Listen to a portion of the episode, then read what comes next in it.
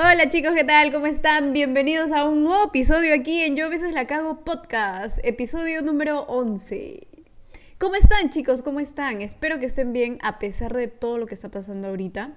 Eh, la verdad me gustaría opinar, pero no sé qué opinar. estoy muy, muy confundida acerca de todo, toda la info que estoy teniendo ahorita. Estoy, de hecho, informándome bastante y estoy muy confundida.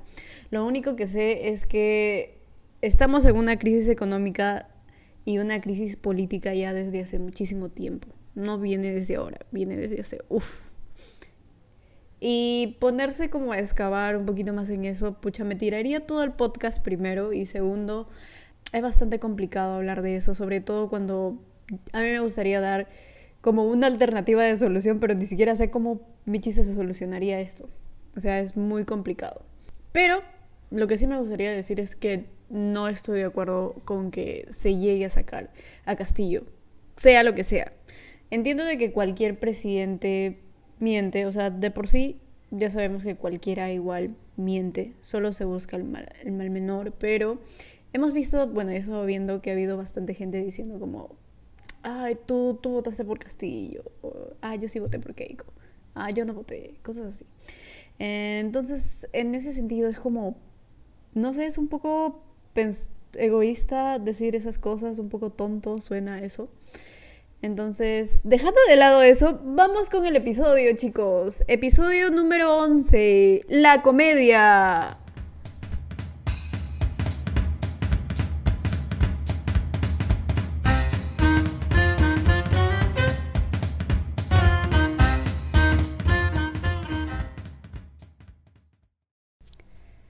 Amiguillos, este episodio llega gracias a que me gusta mucho la comedia. Aparte de que consumo bastante comedia. Consumo comedia en películas, consumo comedia en series, podcasts, eh, también stand-up. Me gusta muchísimo eh, la comedia del stand-up. Eh, debe de ser por eso que, por ejemplo, cuando yo me deprimo se me pasa el toque. Siempre estoy como rodeada de comedia. Todo mi TikTok está lleno de comedia y cosas de inglés. Nada más eso. Comedia, cosas de inglés. Ah, y cocina, un poquito de cocina. Y para aprender, pues. Para no quedarme en la nada comiendo solo un mismo plato. En TikTok hay cosas locasas, por cierto. También he visto que hacen como mini shows de stand-up para TikTok. Me parece chévere eso. Aquí coloqué, amigos, las comedias religiosas en películas. Las comedias religiosas en películas. Wait, déjeme ver si está grabando. Amigos, ayer yo grabé y no estaba grabando y me dio sueño y ya no pude grabar porque justo me puse a grabar de noche y no estaba grabando. O sea, hablé como una hora y no se estaba grabando. Qué gil. Como les decía, estaba en las comedias religiosas, las comedias religiosas en películas. Yo les podría decir de que hay un montón, últimamente han estado saliendo un montón de comedias religiosas. Por ejemplo, la última que vi creo que la sacó Netflix y se llamaba Dioses Gay, algo así. Pero tenía que ver más con esta onda de satirizar un poquito eh, su género, cosas así. Me pareció chévere, de hecho creo que han sido brasileñas estas, estas producciones audiovisuales. Entonces, pero no, no estoy segura si todas han venido desde este mismo lugar o desde esta misma cadena audiovisual, entonces no estoy segura. Lo que sí sé es que hay una película que se llama Año 1, es una de mis favoritas. Es protagonizada por Michael y Jack Black. Jack Black es más conocido, ha actuado en, en varias películas como Escuela de Rock, por ejemplo. Ahí también lo estaba viendo. Y en Jumanji, es el gordito de Jumanji, ya. Él protagoniza esta película es muy, muy chistoso, es muy chistoso, deberían de verlo, si es que pueden, déanse un tiempo y véanlo. Es una película bastante, bastante chistosa. Personalmente yo consumo bastante de este contenido, sobre todo comedias religiosas, porque no creo en el cristianismo, o sea, para mí, o sea, creo a lo mejor en algo que ni siquiera descubro todavía, porque ahorita estoy como en modo no creo en nada, solo estoy en blanco, se podría decir. Pero lo que sí sé es que yo no creo en el cristianismo, ni creo en el Dios que la mayoría de cristianos creen. Pero respeto, respeto a quienes sí lo hacen. Yo considero de que el cristianismo para mí es una religión que tiene tantas restricciones que si las incumples te puedes llegar a sentir mal en algún punto o te restringe demasiadas cosas. Entonces dije, o sea, si es que voy a creer en la Biblia, tengo que hacerlo bien. Y si no, pues entonces mejor no creo. Y dije, mejor no creo. O sea, esa fue mi opción. Porque yo no iba a ser religiosa a medias o ser una religiosa hipócrita o lo que sea. Entonces dije, o sea, o soy o no soy. Y decidí no ser, pues amigos. Y aquí me tienen haciendo, yo a veces la cago podcast. Aparte, la Biblia a mí me parece un tanto ridícula, misógina, me parece violenta, me parece no lo sé, o sea, tengo miles de conceptos acerca de la Biblia. No me parece que sea el mejor libro que se ha sacado. El más antiguo es, pero el mejor no lo creo. Hay muchas películas de comedia, por cierto, que he estado viendo. He estado averiguando un poco de esto. Y hay muchas comedias religiosas basadas en la Biblia. La que yo les podría recomendar es Año 1, porque yo la he visto unas cinco veces y las cinco veces me he reído. O sea, me ha parecido muy, muy chistosa y bastante irónica la manera en cómo, la manera en cómo representan a la Biblia a sus personajes, la manera en cómo le, le ponen cierta realidad, porque podría ser, ¿por qué en esos tiempos no podría haber, por ejemplo, una mujer lesbiana o que dos hombres sean gays, cosas así?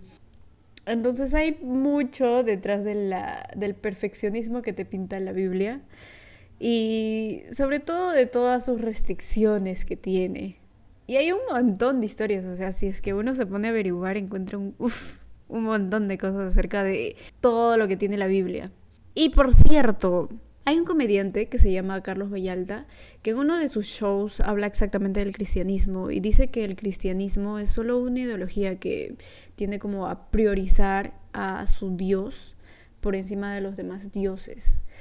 Es que yo creo eso también. O sea, cuando lo escuché me gustó y me atrajo justamente por lo que decía anteriormente de que obviamente vengan los españoles y tipo nos españolicen, por así decirlo. Nos, nos colonialicen, esa es la palabra esta, nos colonialicen. Teníamos un dios sol, teníamos otros tipos de dioses, pues, ¿no? Que eran más como animados, eran basados en animales, no sé, en astros también, como el sol, cosas así. Pero cuando ellos llegaron, nos impusieron su Dios porque dijeron como, o sea, mi Dios es humano, o sea, es, es lo mismo que nosotros. ¿Tú en qué estás creyendo? ¿Por qué crees en un sol? O sea, ¿por qué no crees en una persona que se ve igual que tú? Y mira, o sea, y mi Dios es, es blanco, es perfecto, eh, es prácticamente un Dios. Cree en ese Dios. Parte de que yo no crea también en Dios tiene que ver mucho con la historia.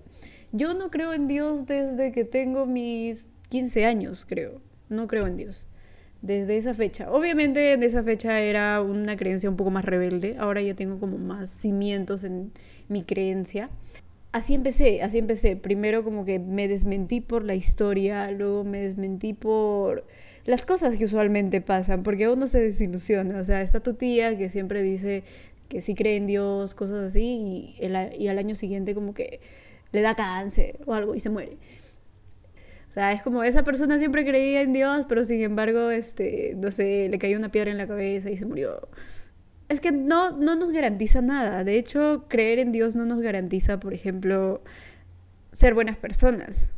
Creer en Dios no te da la garantía de que estás salvado, por así decirlo, no vas a sufrir en algún futuro no tiene absolutamente nada que ver, pero a la gente le gusta romantizar esta idea como tal. De hecho, hay muchas personas que creen en Dios y hacen todo lo moralmente contrario. O sea, creen en Dios y hablan mal de las personas que no creen en Dios, están fijándose en la vida de los demás que no creen en Dios pues el, cristianismo también te pinta de que pues, rezas más, entonces eres más creyente o eres más merecedor de que te pasen buenas cosas y no necesariamente. Y hablando de comediantes en sí, yo les puedo decir de que me gustan mucho los comediantes mexicanos. Porque ya de por sí su acento me da mucha risa. ¿No les ha pasado que escuchan el wey, no mames? Y se les pegan. A mí se me pega muchísimo yo siempre que escucho un acento se me pega, pero luego me doy cuenta y digo como, o sea, ya para. Me dan muchísima risa de por sí ya solo por su acento.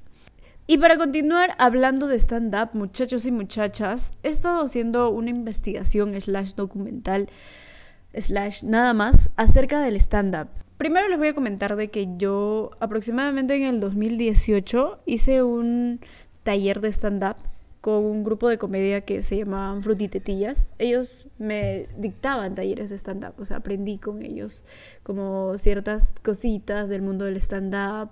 Me llamó bastante la atención ese taller porque en su flyer ellos colocaron, te ayudamos a, a desarrollar un poco más tus habilidades lingüísticas, te ayudamos a desenvolverte frente al público, cosas así, que yo dije, necesito, quiero, es primordial. O sea, necesitaba sí o sí. En ese tiempo yo me acuerdo que, claro, recién había ingresado a la universidad, creo. Y yo de verdad era una persona muy tímida. De hecho, hasta ahora lo soy, pero he aprendido como a manejar un poco más mis emociones en ese sentido. Pero, por ejemplo, solía trabarme bastante. O sea, lo de trabarme y cosas así, ya lo había estado como trabajando en talleres anteriores, como clown, cosas así. Pero, por ejemplo, me metí al stand-up simplemente por arriesgarme y porque yo siempre, de hecho, consumía también contenido de stand-up, contenido que se transmitía vía Netflix o si no, hay un canal que se llama Comedy Central que transmiten creo que casi todo el día stand-up y la familia peluche nada más. Ya, yo me acuerdo que siempre veía, era fan de ese canal, me gustaba muchísimo. Era muy chistoso, aparte a mí la familia peluche siempre me ha gustado y veía stand-ups de todos los países, me parecía muy, muy gracioso, siempre aprendía cosas nuevas aparte en ese canal. Ah, cierto, también pasaban South Park, pero sí, sí me gustaba y tenía mi horario para ver ese, ese canal. Me salí del tema, amigos. Ven, ven que yo me voy por la borda si no sigo mi guion.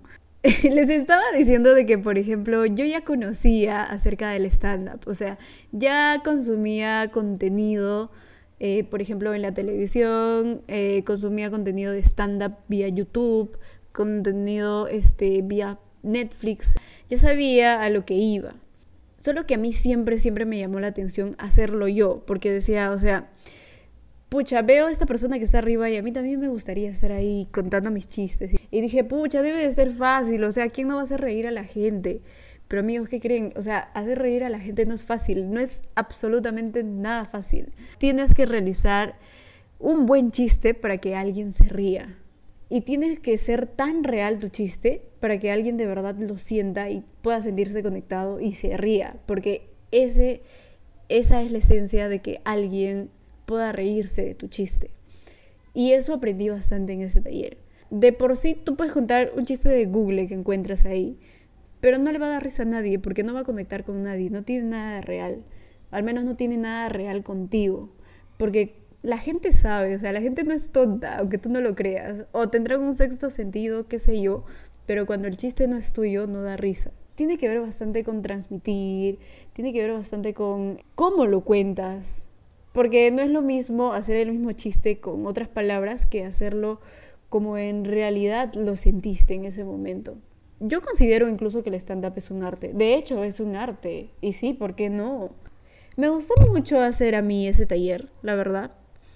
Duró, pero fue muy cortito, eso fue lo malo, fue muy cortito. Habrá durado unos dos meses, algo así nada más. Pero me ayudó bastante. O sea, de por sí yo soy una persona que se muere. Por ejemplo, se muere si la sacan al frente así de la nada, sin decirle de que le van a sacar al frente. Pucha, me, me da un infarto simplemente.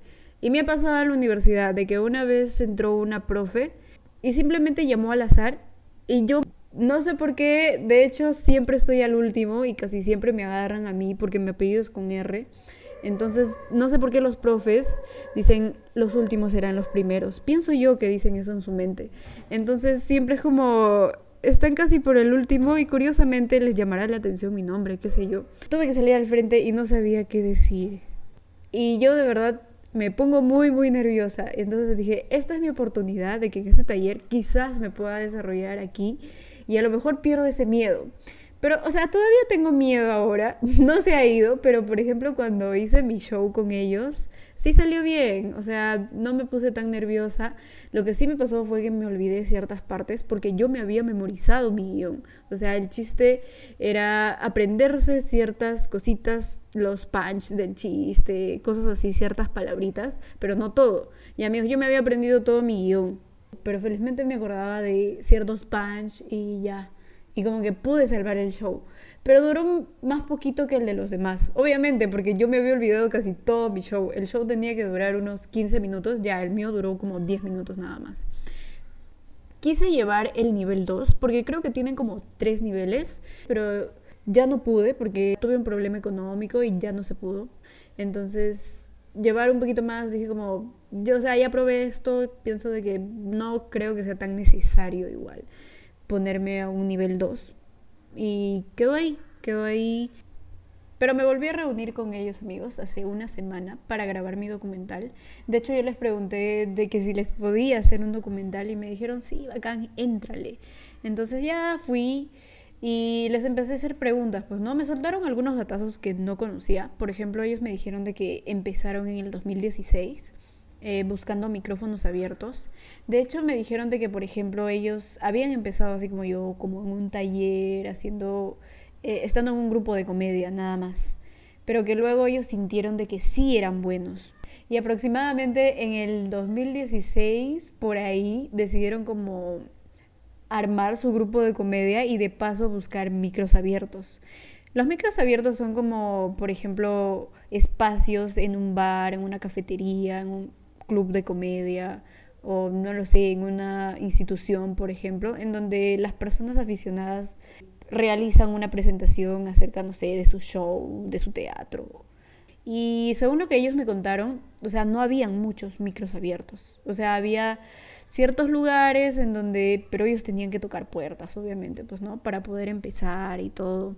Pero luego poco a poco me dijeron de que estuvo emergiendo más y más, como que la gente se estaba enterando más acerca del stand-up, estaban como consumiendo, de hecho, gracias a Netflix, a todas estas plataformas de streaming, acerca del stand-up, pues, ¿no? Consumiendo más stand-up. Entonces, pero ellos, así cuando empezaron en el 2016, me dijeron de que no había mucha gente que conocía acerca del stand-up. Entonces, pero que tampoco se les hizo tan difícil. Fue ligeramente fácil, pero, o sea, tuvieron que ser constantes. Y me dijeron de que, por ejemplo, en estos micros abiertos, ellos improvisaban, experimentaban, incluso hasta a veces leían su, su papel o su guion delante de, de, los demás y era depende a cómo lo hacías. También creo que uno de ellos me contó de que empezó también tocando un instrumento como una guitarra, haciendo su show de stand-up. Y le fue bien. Por ejemplo, en este grupo son tres personas, tres personas que realizan el taller y estas tres personas también son como las fundadoras de este grupo. De hecho, me contaron de que junto a ellos solamente había empezado un grupo más, o sea, eran como dos grupos emergiendo aproximadamente desde el 2016, pero que luego, bueno, ahora en el 2022, en el 2022 ya hay como cinco grupos de comedia haciendo esto, haciendo stand-up, eh, brindando micros abiertos, porque de hecho, ahora como ellos buscaron antes puertas en donde contar sus chistes, en donde probar sus shows de stand-up, ahora ellos mismos como ofrecen esto al público. O sea, tienen un show laboratorio en donde ellos alquilan pues un lugar y le dan oportunidad a la gente que pruebe sus chistes, que, que, se ponga frente a un público y empiece a contar, empiece a como experimentar y todo fresh, pues sin ninguna presión. Porque por lo que me contaron, en el 2016 como que ellos sí tenían que hacer un buen, un buen material. Porque si este material no era bueno, entonces ya no le permitían como realizar nuevamente su show en determinado lugar lo que sí, lo que sí primó bastante aquí fue como el hecho de ser perseverante, el hecho de estar como constante. Y eso me hizo pensar en mi podcast, amigos. Yo no soy constante. Sé de que obviamente cuando uno es constante llega a lograr algo un poco más grande. Tienes que tipo estar en redes sociales, tienes que estar realizando reels, videos todo el tiempo y ellos me dijeron de que al principio incluso no sabían cómo manejar esto pero que luego poco a poco fueron como aprendiendo, eh, viendo qué tipo de público es quienes lo seguían más. Y me hizo como cuestionarme a mí un poquito acerca de, de que no todo el mundo obviamente te va a seguir y no todo el mundo es como va a ser tu público objetivo. O sea, yo de por sí ya sabía eso, pero ni siquiera me imaginaba que en este, en este tipo, en este tipo de, de arte se podría considerar esto. Pero sí, sí. Y de hecho más, ahora que lo pienso, incluso más en este arte. Porque, por ejemplo, no es lo mismo contar un chiste para mamás que contar un chiste para adolescentes. Entonces se trata también un poquito de leer a tu público, entender por qué la gente se ríe. De hecho, siempre que alguien se ríe de un chiste que yo cuento, personalmente, ah, personalmente, me pregunto por qué le dio risa. Usualmente mis chistes no nacen para ser chistes. Me refiero a mis historias. Usualmente no son originales para dar risa, pero me pasa de que yo le cuento algo a un amigo, le cuento algo, no sé, a una persona, mi, mi prima, mi primo, lo que sea, y se cagan de risa. Y yo digo, pero, o sea, ¿qué he dicho? Y me pongo a analizar ahí, en ese, en ese mismo momento, qué es lo que da risa, cómo es que la gente llega a reírse. Y ahí es en donde entendí de que la gente conecta con tu historia cuando siente de que tu historia es real y cuando siente de que te pasó una desgracia la gente es cruel, ¿saben? A la gente le gusta reírse de la desgracia de los demás. Pero, por ejemplo, teóricamente, teóricamente, lo que me dijeron los chicos que hacen stand-up es que lo que usualmente da risa es algo obvio, algo absurdo o, no sé, algo que te explote la mente y sea sorprendente. De la nada estés, eh, estés pensando, por ejemplo, linealmente y de la nada rompan ese patrón y te cuenten algo que te sorprenda. Entonces eso usualmente a tu mente como la distorsiona y te causa la risa. Por cierto, entrando como a otro tema fuera de la risa, eh, yo le pregunté a uno, de las, a uno de los integrantes de este grupo acerca de que si sentía de que él era un comediante. Y él me dijo de que no, o sea, de hecho yo no le pregunté así, le pregunté, este, ¿consideras que eres un buen comediante. Y él me dijo, de hecho yo ni siquiera soy un comediante. O sea, me dijo de que él hace stand-up. Me dijo, o sea, yo hago stand-up, pero no me considero un comediante. Porque para ser comediante necesitas hacer clown, necesitas hacer un poco más de teatro, prepararte un poco más en todas tus tramas, en lo que vas a decir. Requiere un poco más de preparación, requiere un poco más de esfuerzo, un poco más de carisma es más complejo, es mucho más que solo hacer stand-up, me dijo. Entonces entendí ahí también de que, por ejemplo, ellos no consideran lo mismo, o sea, no creen que un comediante eh, sea alguien que hace stand-up. Es un poco distinto, es bastante distinto para ellos. Creo que como ellos están más en ese área, pues se pueden dar cuenta de eso. Para mí, siempre fue un comediante es alguien que hace stand-up. Un comediante es alguien que te cuenta un chiste y ya un comediante es cualquiera que te hace reír, pero no, o sea, requiere de más. De hecho, incluso sabían de que el stand-up tiene como géneros y clases. Ya, eso, pucha, sería para hablarlo en todo un podcast. Pero, o sea, sí. Y yo ni siquiera sabía que tenía clase. O sea, yo sabía de que era contar tu chiste, a lo mejor contar tu vida, pero nunca me imaginé de que tenía clases, de que tenía hasta géneros como el arte, por ejemplo. Entonces, obviamente, claro que es un arte y es más complejo de lo que me imaginé.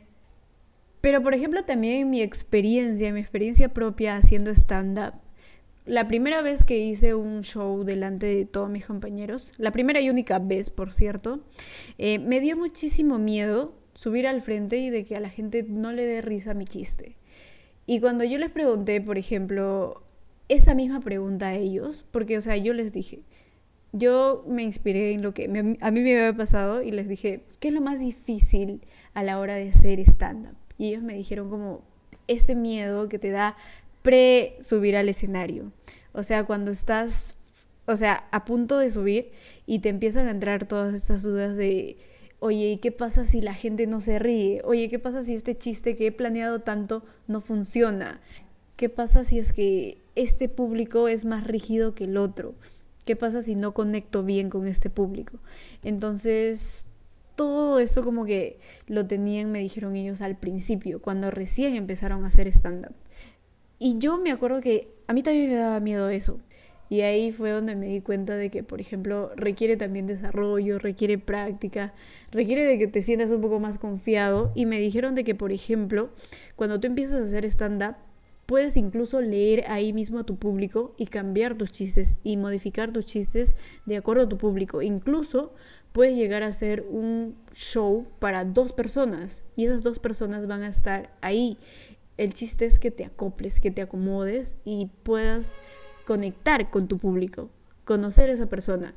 Algo que me he dado cuenta también es que cuando ellos, por ejemplo, hacen stand-up, suelen hablar con el público. O sea, tipo, suben al, al, al, escenario y están como, hola, ¿tú cómo te llamas? Este, ¿De dónde vienes?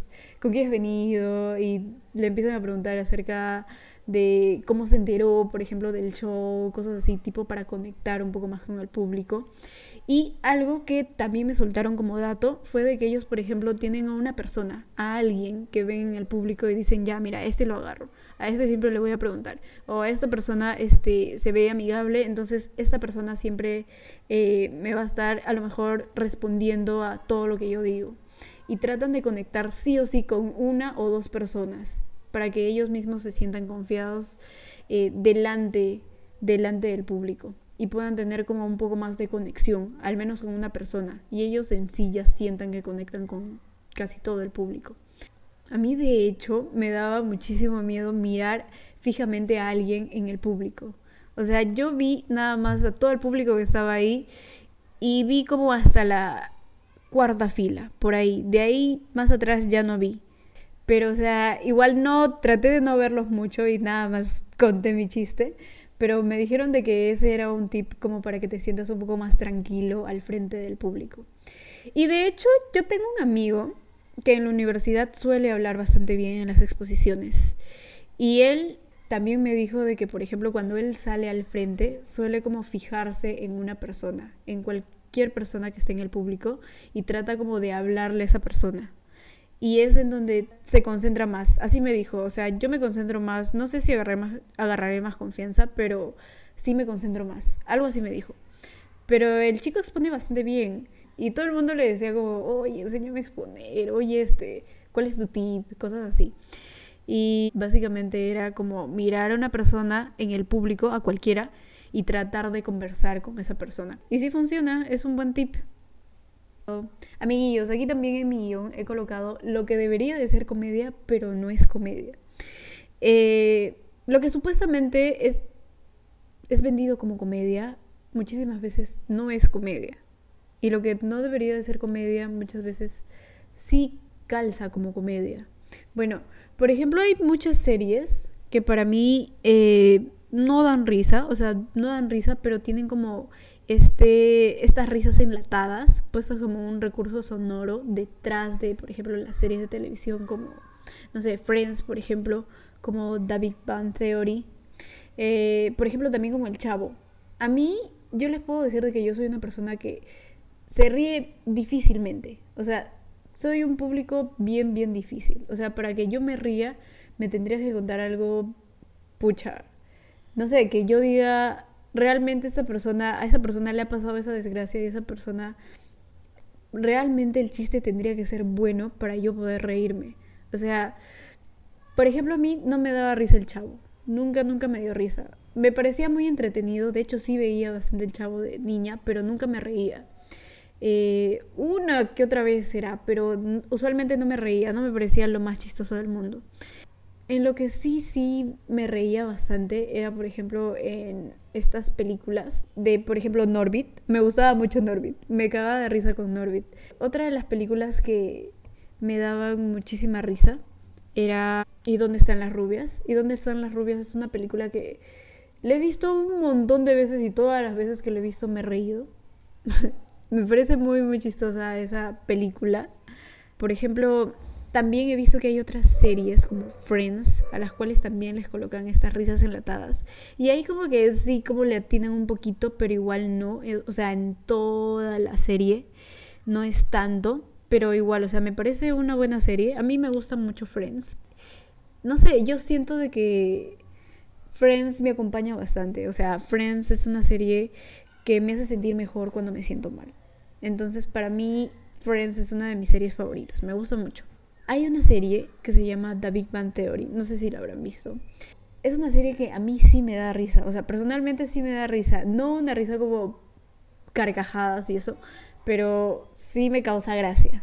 Es una de las series de las cuales yo siempre recomiendo. O sea, yo siempre, por ejemplo, te voy a recomendar que veas Friends o siempre te voy a recomendar que veas The Big Bang Theory. Bueno, The Big Bang Theory me da más risa que Friends, pero considero de que Friends es mi favorito porque me gusta mucho, me gustan los personajes, me gusta la trama. Eh, The Big Bang Theory es chistoso, se podría decir que es chistoso. Tiene también bastantes historias buenas, porque yo la vi, vi esta serie hace muchísimo tiempo. Siempre, siempre me ha gustado, me ha parecido bien chistoso aparte. Entonces, tiene parte de estas risas enlatadas, pero a mí sí me gusta. Pero, por ejemplo, hay series en las cuales no calza, como por ejemplo El Chavo.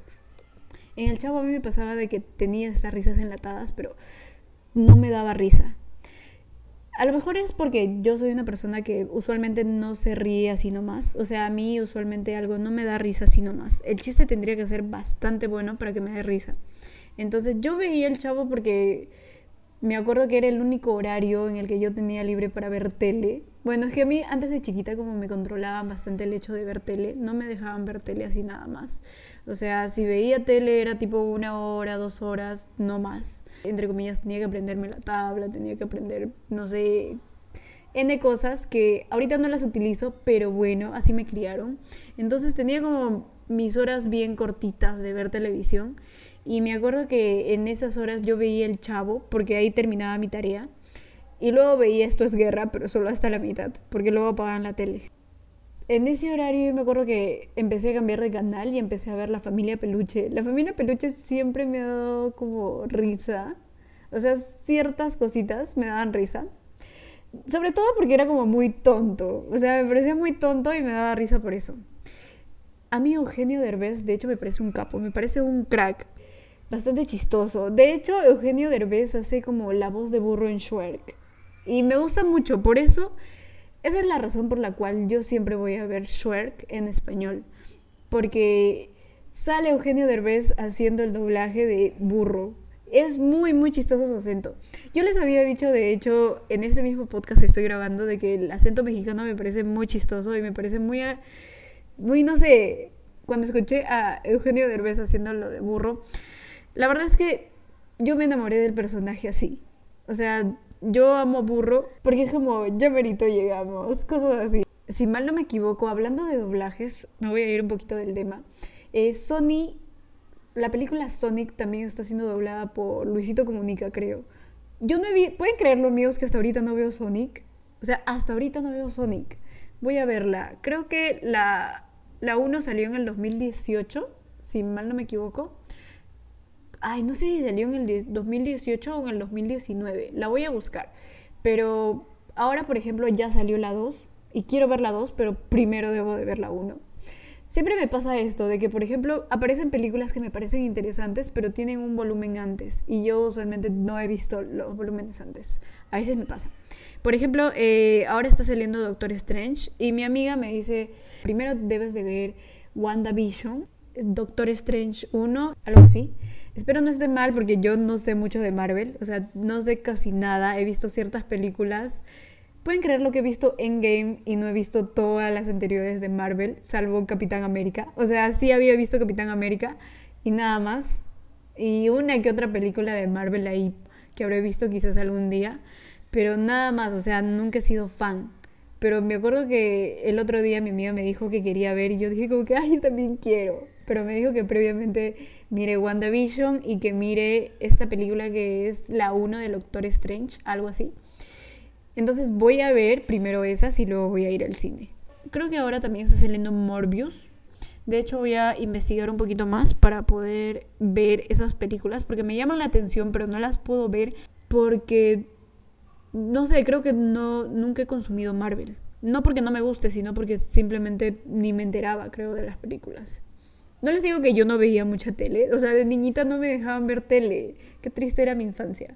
De hecho, tengo dos amigos que siempre publican, eh, por ejemplo, sus películas o cosas así en sus estados, entonces me llama bastante la atención. Y yo digo como, pucha, quiero ver esto, pero simplemente no, no puedo porque tiene como toda una serie de películas que tendría que haber visto. Y también mis amigos me dijeron de que todas esas películas se conectan, o sea, tienen como una historia detrás.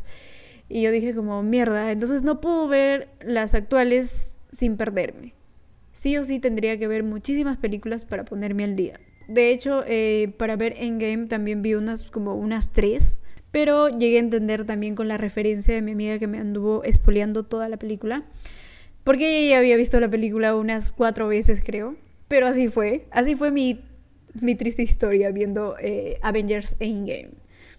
Triste pero cierto. Bueno amiguillos, este fue el episodio del día de hoy. Espero les haya gustado. Y no se olviden de que pueden seguir al podcast como arroba yo a veces la cago. Voy a tratar de ser un poquito más constante, sobre todo en Instagram, porque mi amiga me dijo, oye, ¿por qué no activas ese Instagram? De verdad, o sea, lo tengo olvidado mi pobre Instagram. Ya amigos, este, no se olviden de seguir al podcast en su única red social como arroba yo veces la cago en Instagram. Y recuerden que me pueden seguir a mí también como arroba Kelly Reinaldo por dos. Ya me cambié el nombre. En Instagram también, que es la única red social que uso. Y nada más amiguillos, espero que les vaya bien este fin de semana y cuídense mucho. Bye.